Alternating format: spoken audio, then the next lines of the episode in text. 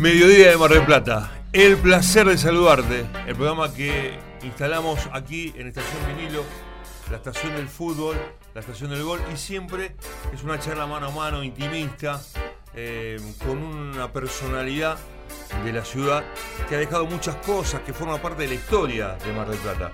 Y hoy vamos a hablar con un histórico, por supuesto, para el juego de palabras, que es Juan Buet. Decir Juan Buet es nombrar la empresa Fortín y Juan es uno de los fundadores. Es familia bien marplatense, todos sus ancestros son de aquí y tiene una historia muy rica que contar y saber. Juan, un placer saludarlo. ¿Cómo le va? Un gusto, ¿cómo estamos? Bien. ¿Todo bien? ¿Cómo va todo, Juan? Muy bien, muy bien. Muy contento, muy bien. eh, muy tranquilo. Eh, acá ahora estoy en una vida muy pacífica. Eh, pero bien, bien. Con mucha historia, que es lo que a vos te, te interesaba. Sí. Eh, realmente, bueno, si querés te empiezo a contar un poco la historia de la familia nuestra. ¿Cómo, cómo empiezan ustedes en, en el rubro, digamos? Bueno, en el rubro es accidental. La historia arranca con mi abuelo que viene a Mar del Plata en 1884. Él era vasco francés. Era vasco, porque Sí. los vascos son vascos, españoles o franceses son vascos todos. Sí. No aceptan ellos lo de vasco francés, son todos vascos. Pero vasco del lado de Francia. Eh, a la gente del País Vasco, los del sur de Francia, les eh, tocaba el servicio militar en la Legión extranjera. Los mandaban a la Legión extranjera. Eran cuatro años, iban al África generalmente, y dicen que venían entre el 10 y el 15% de los que se iban. El resto se iba perdiendo por el mundo o morían. Cuando le toca hacer el servicio militar, eh, le había tocado la Legión extranjera, y la madre le hizo desertar y le dijo que viniera para Argentina, que en Mar del Plata estaba Pedro Luro, que era un primo segundo de él. Era mm, mi- la madre de mi abuelo, era eh, prima hermana de la madre de Pedro Luro. Eh, bueno, así fue como, como vino mi abuelo para acá. Así empieza la historia de nuestra familia.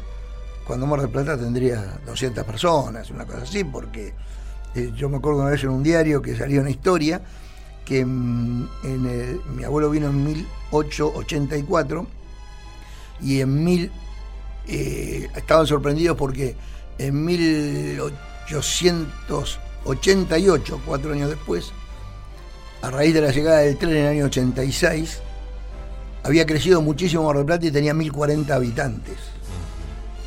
Que había tenido un desarrollo único en el país, el desarrollo de Mar del Plata había sorprendido. Había progresado. Claro, había progresado y tenía 1040 habitantes, así que con- calculábamos así en charlas que en esa época cuando vino abuelo había 300 personas, no Claro. mucho más, porque si fue una sorpresa, porque durante dos años empezó a venir gente por el tren y se pobló Mar del Plata.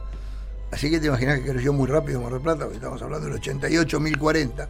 Sí. Es más, en el anuncio del diario estaba que eran, eh, eh, de los 1040 eran 512 extranjeros y 520 y pico, 1040, 1040 y pico, eh, de, de- nacidos en Argentina. Bueno, se casa y en 1897 nace mi primer tía.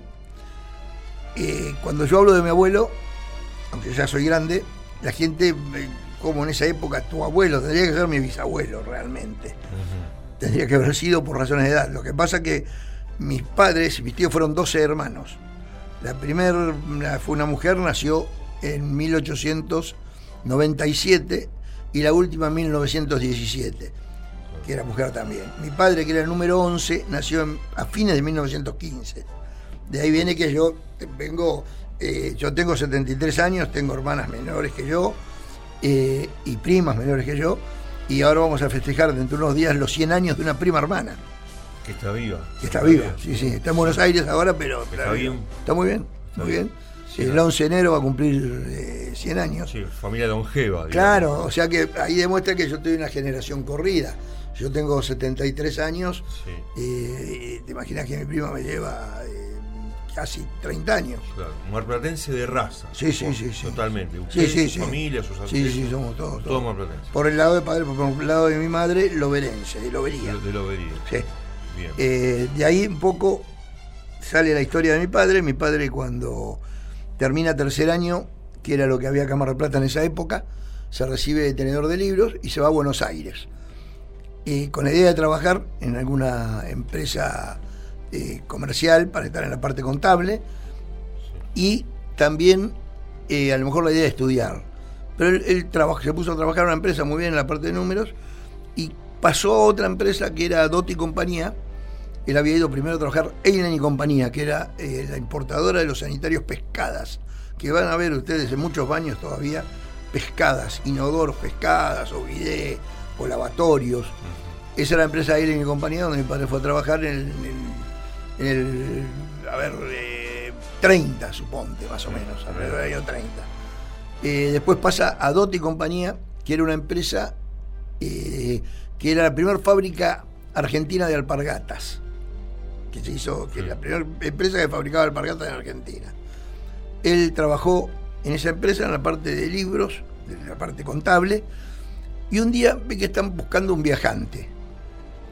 Entonces le pregunta a su jefe de él eh, si él no podía ser viajante. Le dice, bueno, pero tendrías que tener auto. Era el año treinta y pico. Y podría ser. Y si yo consigo un auto, ¿puedo ser viajante? Sí, sí, porque le gustaba el inquieto, le interesaba viajar. Viajante para toda la provincia de Buenos Aires. Se vino un fin de semana a Mar del Plata a hablar con los padres, con mi abuela y mi abuelo, y eh, le dieron el dinero para comprarse un auto, y con ese auto empezó a trabajar de viajante. Así fue como en el año, creo calculo que 37 más o menos, eh, viajando por la zona de Lobería. Entre claro, entre Lobería y Juan Fernández, mi abuelo tenía un campo, mi abuelo, el padre de mi madre, la Ore, tenía un campo con un almacén de ramos generales. Y ahí. Ahí se conoce. Mi padre conoce a mi madre. Con la mala fortuna, que era la, la más chica, la mala fortuna, que muere la madre de mi madre en ese periodo. Entonces, cuando se van a casar, la última hija era mi madre, de cuatro hermanos era la cuarta, y era la que había quedado con mi abuelo. Entonces, ¿cómo hacemos con, con papá? decía ella. Y mi viejo, con un hermano de mi mamá, compra en el fondo de, comercio. del Centro de Ramos Generales, deja de trabajar para la empresa DOT y compañía de alpargatas, como ese fondo de comercio no es que lo trabajaba mi abuelo, sino que se alquilan los fondos de comercio como se alquila un bañario. En los campos que tienen los almacenes de ramos generales es así, porque la propiedad es del dueño del campo. Y bueno, y estuvo ahí unos años, hasta que mi abuelo se volvió a casar. En 1944, cuando se vuelve a casar mi abuelo, ya con una hija y a punto de nacer la otra, em, se viene para Mar del Plata. De ahí arranca, eh, había una fábrica de alpargatas que se llamaba Roldana, que era de Bernabé Fernández, eh, una gente vieja de Mar del Plata también, eh, en la familia que todavía en la calle Colona Independencia, donde hay una casa de artículos del hogar muy conocida, ese edificio es de la familia Fernández. Y en ese edificio arrancó la fábrica Roldana de Alpargatas, que sería de los años 10, 15, no sé, no, no te podría decir, pero eh, tenía, creo cuando mi padre habla en el 44, eh, tenía como 30 años la fábrica. Eh, y bueno, y era Fernández con el hijo, y el hijo se, no se ponen de acuerdo con el padre, y uno de los dos vendía. O vendía uno o el otro. Y el hijo se quería quedar con la fábrica, pero no tenía. Y lo encargó mi viejo, que sabía que había venido, que había vendido ese fondo de comercio, y compró la, padre, la parte del padre. Así tuvieron un año, al año siguiente eh, Fernández hijo se retira, eh, porque no, no, no, no, no era, no, no, no, no, no, le interesaba la, la, profesión esa, y mi viejo quedó solo. Con, ya con la marca Fortín que le había puesto desde el principio de 1944. ¿no ¿Por qué el nombre Fortín? Bueno, es una cosa que con un amigo de él, Tito Jiménez, que hacían equitación juntos, le gustaban mucho los caballos a los dos, empezaron a pensar en un nombre que tenga, un nombre que, tenga que ver con el campo, con, y el fortín, el mangrullo, ese famoso, ah, el fortín de los, de los, de las, de los, fortines, el mangrullo donde. Porque ese, eso fue la, el distintivo que teníamos que era la torrecita. Claro. Eh, ¿Fortín arranca en Independencia y Colón? No, no, en, San en Rivadavia y Salta. Por Rivadavia entre Salta y Jujuy, frente al Club Mar del Plata. Ahí. la segunda de Salta, la segunda propiedad. Ahora hay un instituto por ahí. Eh, sí, radiológico, radiológico, eh, radiológico, sí, radiológico, bien digo, eh, radiológico no, Instituto de Análisis Clínicos. Eh, al lado, para el lado de Salta. Para el lado de, lado de Salta. Ahí fue donde arrancó y en el año 50 compró la propiedad en la calle Alberti y ahí siguió toda la historia de Fortín. Del 50 ahí en Alberti. ¿Y por qué se fueron? No digo que se fueron del centro-centro a otro lugar, pero le gustó el local, estaba, digamos, ¿Por qué Rivadavia Alberti? Sí. Porque era más cómodo estar en Alberti que en Rivadavia, por supuesto. En Rivadavia no era propiedad de él, era alquilado. Claro. No era tampoco de Fernández. Cuando Fernández, evidentemente, en la casa esa no sé qué habría pasado porque fueron a hacer. Eh, eh, se lo había trasladado, eh, Fernández se había trasladado hasta Rivadavia.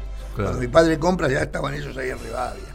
Y su papá fue a ver todo el Alberti, era amplio. Claro, cuando vio de la necesidad de cambiarse, le gustó. Era una los, eran dos losas, las unió y era una ubicación, una ubicación buena, un lugar bueno y más cómodo para poner una fábrica. Estamos charlando con Juan Bué, un histórico de Fortín, eh, una de las empresas más importantes que, de la ciudad en estos últimos tiempos. Cuando arrancan ustedes, ¿hay alguna empresa conocida que paralelamente también empezaban en, aquellos años? Cuando arrancó mi padre, porque yo no había nacido. Claro, sí, sí. Estoy viejo, pero. ojo, estoy a dos años de la, de la edad de la fábrica. Yo soy de 46, la fábrica de 44. Em, bueno, había arrancado Cabrales. Cabrales debe ser como cuatro años más antigua que nosotros. Debe ser de años 40 o 40 y pico. Sí. Eh, Habana es posterior. Torres y Liva andaba por ahí también. Torres y Liva es del 50. Te digo porque a raíz de esta tragedia que tuvieron, eh, salió, creo que es del 50 y algo. Eh, sí. Eh, estaba leyendo el otro día, del 50 y pico. Sí, son 70 años de antigüedad ellos. Ah, por eso, 70 años. Sí, más o menos. Sí, sí, sí. y Cabrales, usted. Cabrales era más antiguo, Fagnani, los gallegos, por supuesto, Fava, Fábula, antiquísima de Mar del Plata. Sí. Eh, Expreso Rubén también estaba por ahí. ¿Cómo? Expreso Rubens o un poco más No, Expreso Rubens fue una aparición eh, en un determinado momento y cobra fama por un tema muy gracioso, que un colega tuyo, Eduardo Zanoli, tuvo mucho que ver en eso. Eh, colega y amigo. Colega y amigo, exactamente, y muy amigo mío. Por eso sé la historia. las peleas de box siempre las auspiciaba Ravione Sí, cárguelo, cárguelo a Ravione. Eh, adelante con Ravione, eh, a la carga con Ravione era la publicidad en cada round. Histórica. Era, histórico. Hay una pelea en verano por un título X, no me pregunte porque no sé mucho de boxeo. Vos sos un experto en muchas cosas deportivas, lo vas a averiguar. Y Janoli se lo vas a saber explicar muy bien. Que era en febrero a las 3 de la tarde de un domingo ¿Qué hace un tipo de Mar del Plata a las 3 de la tarde de un domingo en el mes de febrero? Lo único que hace es estar en la playa. Sí. Estaba, la pelea era por televisión, pero la gente estaba en la playa. Todo el mundo tenía su televisor. Resulta que Ravione, que no era ningún tonto, dejan la publicidad, no hacen publicidad para esa pelea. Y yo creo que por intermedio de Eduardo, la compra Parise, que es el del Expreso Rubén. Sí. Y arrancó con el Expreso Rubén. Eh, no me acuerdo era la publicidad, pero te la vas a ver desde esa noche y pedirle que es una cosa muy interesante. Eduardo es un tipo muy interesante y te la vas a ver relatar muy bien. Además, eh, y ya hacemos la primera pausa, eh, a mí lo que me encantaba en esos años, mucho más acá, yo nací en el 63, pero es más o menos de la época, los buenos jingles, los buenos eslogan de aquellos años. por ejemplo, se va hoy, se va mañana, compre alfajores sabana, o cargue los raviones. Eh, Viaje a Mar del Plata sin valija, tienda los gallegos, tiene todo. Exactamente. O sea, esas cosas. Bueno, ustedes también tenían buenos eslogans. Sí, sí, sí, sí, sí, eh, así que Teníamos varios, uno creció con, con, todo eso. Eh, pero me encanta esta historia y la vamos a continuar. Hacemos una pausa, Juan, no? parece bien? Perfecto. Estamos aquí en vinilo compartiendo el mediodía. El placer de saludarte hoy con Juan Bubé, un histórico de la firma Fortín. Hacemos la pausa y ya estamos de nuevo.